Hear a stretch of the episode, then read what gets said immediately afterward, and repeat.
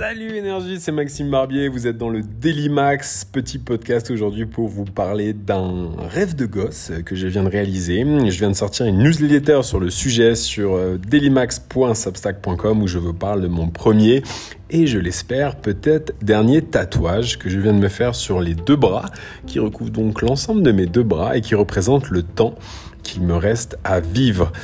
Faire un tatouage, c'est un vieux rêve de gosse. Après avoir été éjecté de ma propre euh, société en 5 jours par mon actionnaire majoritaire en 2019, alors que j'y étais aux commandes depuis 10 ans, je me suis retrouvé avec un grand vide dans mes journées et dans ma vie. La décélération entre entrepreneur à 100 km heure et entrepreneur à la maison sans projet fut si violente que j'ai été pris d'une crise de panique. Heureusement, on m'a recommandé de prendre des cafés avec des inconnus pour ouvrir mon champ de vision et c'est ce que j'ai fait. J'ai pris une centaine de cafés avec une centaine d'inconnus. Ces rencontres ont été un véritable miroir pour moi. Elles m'ont montré à quel point j'avais oublié de rêver pendant toutes ces années parisiennes. Et un soir, fin octobre 2019, je me suis dit qu'il était temps de faire la liste des choses que je voulais vraiment accomplir avant de mourir. Fidèle à moi-même, j'ai décidé de faire une liste non pas de 1 ou 10 rêves, mais de 100 rêves, qui est d'ailleurs présente, euh, si vous le souhaitez, sur dailymax.fr, mon blog. Euh, vous pourrez trouver les rêves que j'ai déjà réalisés. J'en suis à 55 de mémoire, il m'en reste encore 45 à réaliser cette année. Euh, et en fait, lorsque j'ai commencé à faire cette liste, euh, je me suis posé des questions qui sont assez compliquées au final. La première question, et d'ailleurs je vous la poser, si je vous demande quels sont les rêves que vous cherchez à accomplir en ce moment, bah, la question n'est pas facile, n'est-ce pas? Pareil, si je vous demande de me donner 100 rêves, là, gros challenge. C'est exactement ce que je me suis dit. Mais n'aimant pas, n'aimant pas rester au pied du mur, je me suis mis à réfléchir à une solution pour y arriver. Timeleft.com n'existait pas encore à l'époque. Je suis donc allé de blog en blog découvrir ce dont les autres rêvent à travers le monde. Évidemment, vous, vous avez bien raison et vous le savez déjà, sauter en parachute, créer ma société, courir un marathon, être bilingue en anglais, faire le tour du monde ou encore devenir digital nomade étaient les rêves les plus populaires dans les différents blogs sur lesquels je suis tombé. Mais aussi faire un tatouage. Et à force de le voir, se faire un tatouage, je me suis rappelé tous ces moments lorsque j'étais plus jeune où j'ai dessiné moi-même ces fameux tatouages éphémères à la patte de aîné où le résultat était ok sur la première journée et après ça virait en cauchemar dégueulasse sur votre peau. Je pense qu'on est tous passés par là, les fameux tatouages tribal. Tout ça pour dire que faire un tatouage arriva naturellement sur ma bucket list en position 47 ce soir sombre et froid parisien d'octobre 2019. Je vous conseille vraiment d'aller voir euh, la newsletter sur le sujet parce que il y a toutes euh, les photos euh, de sur les bon, les 17 derniers mois où euh, de manière régulière je faisais des essais sur mon poignet gauche et vous pouvez voir le résultat c'était assez drôle. Heureusement qu'il y a eu de l'évolution. Sauf que euh, bah, bizarrement euh, j'ai tout de suite su ce que je voulais représenter sur mon tatouage donc le temps qu'il me reste à vivre. Oui je sais vous trouvez cela potentiellement anxiogène mais si vous me suivez depuis quelques années vous savez que cette notion de time left a fait son apparition le lendemain de mes 30 ans soit en 2015. Putain le temps passe vite. Et nous savons tous que nous allons mourir un jour, mais nous ne voulons pas y penser. Lorsque j'ai réalisé le jour de mes 30 ans qu'il me restait 720 mois à vivre, ce fut comme un électrochoc et tout a changé dans ma vie. Je me suis mis à voir les choses différemment, à vouloir sortir de ma zone de confort, à me demander ce que je voulais vraiment accomplir dans ma vie. Pour tout vous dire, j'ai même designé un tableau représentant le nombre de mois qu'il me restait à vivre, que j'ai posté sur mon Instagram et sur LinkedIn, qui a d'ailleurs fait beaucoup parler de lui. Mais depuis, je ne cherche plus à convaincre les gens qui trouvent cela déprimant ou anxiogène, soit 95% des gens, car chacun au final est libre de penser ce qu'il veut, surtout lorsqu'il s'agit de la vie et de la mort. Moi, je suis simplement heureux de voir que ma philosophie est partagée dans de nombreux enseignements euh, philosophiques, comme le Dharma de Vipassana. Le sujet de la mort était un enseignement qu'on a eu lors de ma semaine euh, de retraite en silence en Nouvelle-Zélande, ou dans ma lecture de cette semaine, tiens, bizarrement, euh, les lettres Alicilius par Sénèque. D'ailleurs, Sénèque, je, je savais qui c'était de nom, mais je suis en train de le lire, et ce mec est particulièrement pertinent et intéressant. Naturellement, lorsque je me suis demandé à quoi allait ressembler mon premier euh, et potentiellement dernier tatouage, mon tableau et mes mots à vivre sont apparus clairement dans mon esprit et je me suis mis donc à gribouiller des formes sur mon poignet gauche sans trop savoir où j'allais. J'en parle de plus en plus ouvertement sur mes réseaux et je reçois pas mal de messages de découragement. Tu es fou, tu vas le regretter et si tu en fais un, tu pourras jamais t'arrêter. C'est tellement déprimant ton idée, comment peux-tu oser? Mais j'ai aussi reçu des messages d'encouragement, essentiellement évidemment de la part de gens déjà tatoués bien sûr, et surtout l'aide de personnes qui manient Photoshop ou le pinceau dans mon réseau comme mon amie Pauline qui euh, le 15 juillet 2020 m'a fait quelques croquis euh, pour m'aider à avancer sur le sujet.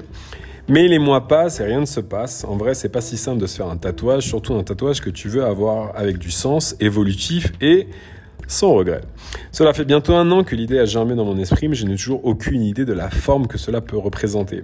En revanche, je commence à récolter des informations précieuses comme les zones sensibles pour un tatouage. J'ai appris que le poignet était pas du tout recommandé. Et d'ailleurs, lorsque j'ai fait les deux lignes à mes poignets, j'ai l'impression que le mec m'ouvrait euh, la peau au cutter. Et les bons réflexes à avoir pour choisir son tatoueur. La base est de regarder évidemment les réalisations précédentes de celui-ci et de sentir une certaine connexion. J'ai fait deux trois rendez-vous avec des tatoueurs où je me suis dit ah là ça va pas le faire.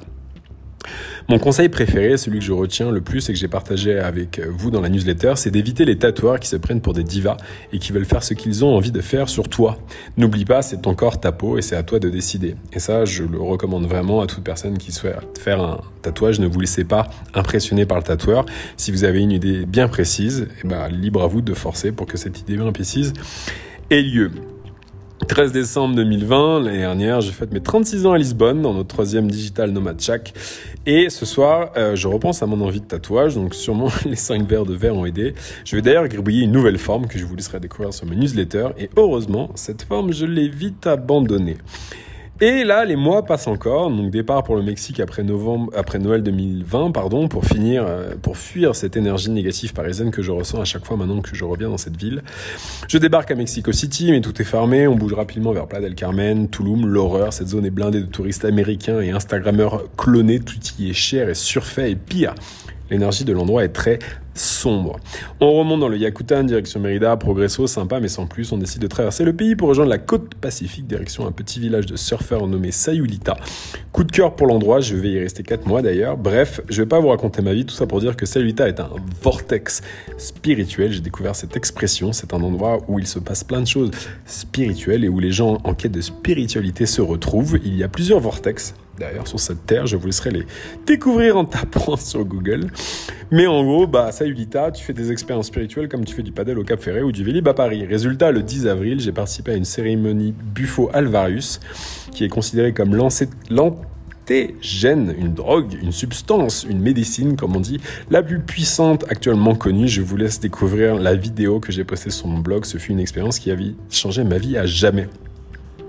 Elle est connue d'ailleurs pour que la nuit suivant la cérémonie, il y ait des rêves plutôt puissants qui se passent euh, dans votre sommeil. Et bien cette nuit-là, vous savez pas quoi, j'ai rêvé de mon tatouage. Dès le réveil, j'ai rapidement dessiné ce dont j'avais rêvé. Je suis même allé chercher un maître pour être sûr de le représenter à la perfection. J'ai mis une petite photo du croquis que j'avais fait ce matin-là sur ma newsletter. Et les différentes améliorations issues de mon rêve ont été nombreuses. Je me suis dit qu'il ne sera plus autour de mon poignet, mais le long de mes deux bras. J'ai la chance d'avoir des bras très grand, j'ai 2 mètres d'envergure, donc autant s'en servir. La distance entre mon poignet et la fin de mon bras étant de 50 cm, parfait. Je décide de pousser non plus à 90 points, mais à 100 points, 50 points de chaque côté. En clair, j'ai, intérêt à continuer à manger, plan de base, faire du sport et muscler mon cerveau si je veux pousser mon espérance de vie jusqu'à 100 ans. Une barre sur le poignet gauche représentera le début de ma vie et une autre barre sur le poignet droit représentera la fin de ma vie. Sur la barre de gauche, un demi-cercle plein sera placé au milieu et sur la barre de droite, un demi-cercle vide. La première ligne de 50 points sur le bras gauche euh, et une deuxième ligne de 50 points sur le bras droit seront dessinées. Donc chaque ligne représentera 50 ans, donc 100 ans au total. Et je vais doubler chaque point en commençant par le bras gauche pour chaque année de ma vie. Donc lors de ce tatouage, j'ai déjà doublé 36 points sur le bras gauche, ce qui fait mes 36 ans. J'espère que vous me suivez jusque là. Mais si vous voyez la photo, vous voyez, vous voyez, la photo, ce sera plus clair en tout cas. Tous les 10 ans, euh, j'ai eu la bonne idée de racheter deux petits traits qui s'échappent perpendiculairement pour donner plus de caractère à l'ensemble du tatouage. Et au niveau de mes aisselles, j'ai imaginé une ligne portale, comme dans les films de science-fiction, qui te permet de passer d'un bras à l'autre. On retrouve d'ailleurs un demi-cercle vide de chaque côté de ces deux barres portales qui sera rempli le jour de mes 50 ans, soit dans 100, 100, 100, 100 dans 163 mois. Et oui, quand on compte en mois, d'un coup, ça devient un petit peu plus euh, oppressant, n'est-ce pas? Mais je me sens tellement confiant à l'idée de le faire que d'un coup tout se débloque super naturellement. J'en parle autour de moi. Un ami me recommande le studio euh, Papillon Family, qui est un studio de tatouage à Sayulita. J'y passe le lendemain, je rentre dans la boutique, je pose mes questions. Un tatoueur est dispo dans trois jours. Bim bam boum, je prends rendez-vous. Je dois vous l'avouer, au moment où je suis sorti du studio, je me suis vraiment demandé si je n'étais pas en train de faire une énorme connerie. Mais il faut savoir écouter ses émotions, et à ce moment-là, mes émotions étaient on fire, j'étais excité comme une puce. J'ai donc rendez-vous deux jours plus tard à 14h, le matin où je me réveille, impossible de me concentrer sur autre chose toute la matinée. J'appelle mes potes pour leur demander leur avis, euh, surtout pour essayer, je pense, euh, inconsciemment de me convaincre que c'est une connerie. Ça me recommande de commencer avec un seul bras, sauf que ça casse un peu le concept. Et Adrien me dit, de toute façon, je te connais, vu comment t'es parti, tu vas le faire. Il a bien raison. 14h, je rentre dans le studio, je réexplique exactement ce que je veux au tatoueur, on s'installe et c'est parti. Il faudra 60 minutes pour préparer le tatouage euh, au feutre, pour bien marquer les différents points à, qui à distance les uns des autres. D'ailleurs, je l'ai bien bien fait chier avec mon maître pour s'assurer que tout soit à la perfection et il ne faudra que 30 minutes pour faire le tatouage sur les deux bras. D'ailleurs, le tatoueur va m'expliquer qu'il va commencer par le milieu des bras pour que je m'habitue à l'aiguille et à la douleur. Je suis agréablement surpris, ça picote un peine, sauf que alors là, je vous raconte pas quand il s'est approché du poignet, mais la douleur, elle était hardcore. Et lorsqu'il a fait le trait qui sépare euh, le poignet, j'ai l'impression qu'il m'ouvrait les veines avec un cutter en toute sympathie. Et là, lorsque le bras gauche est terminé, il me laisse apprécier le travail, je me regarde dans le miroir et je me dis, enfin la seule chose que je me dis et qui me passe par la tête, c'est bon, maintenant il va falloir faire l'autre bras. Donc 90 euh, minutes plus tard, le tour est joué, je sors du studio heureux et satisfait, j'en reviens pas que je suis officiellement tatoué. Au moment où j'enfourche ma nouvelle moto que j'ai acheté quelques jours plus tôt, je, je regarde mes bras et je réalise à quel point ma vie a changé depuis que je suis parti à la conquête de mes rêves il y a maintenant 18 mois. Qui aurait cru il y a deux ans que je serais tatoué sur ma moto sous le soleil mexicain au top de ma forme? Eh bien pas moi. Trois semaines plus tard, au moment où j'écris cette newsletter et au moment où j'enregistre ce podcast, pour de nombreuses raisons, je suis toujours heureux de mon tatouage. Il représente parfaitement ma philosophie de vie. La vie est courte, on va tous mourir un jour, donc profitons de chaque instant. Et il est discret.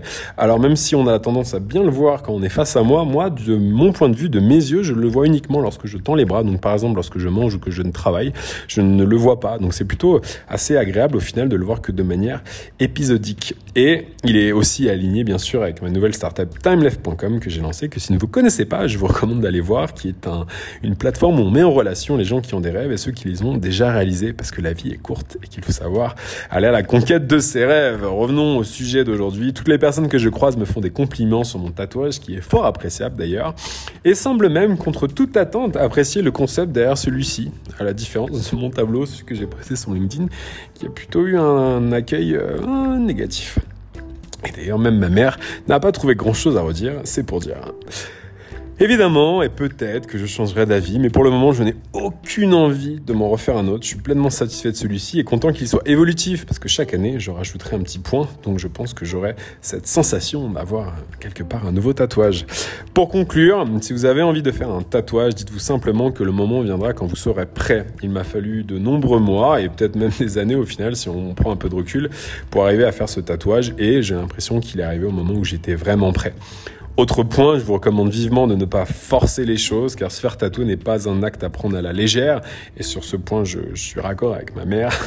vous allez graver, potentiellement, même si on peut les enlever maintenant, à vie un message, un concept, une idée ou une forme sur votre propre propos, et cela va vous suivre les jours. Donc commencez par le dessiner vous-même s'il n'est pas trop complexe, régulièrement au stylo et laissez-le évoluer avec le temps.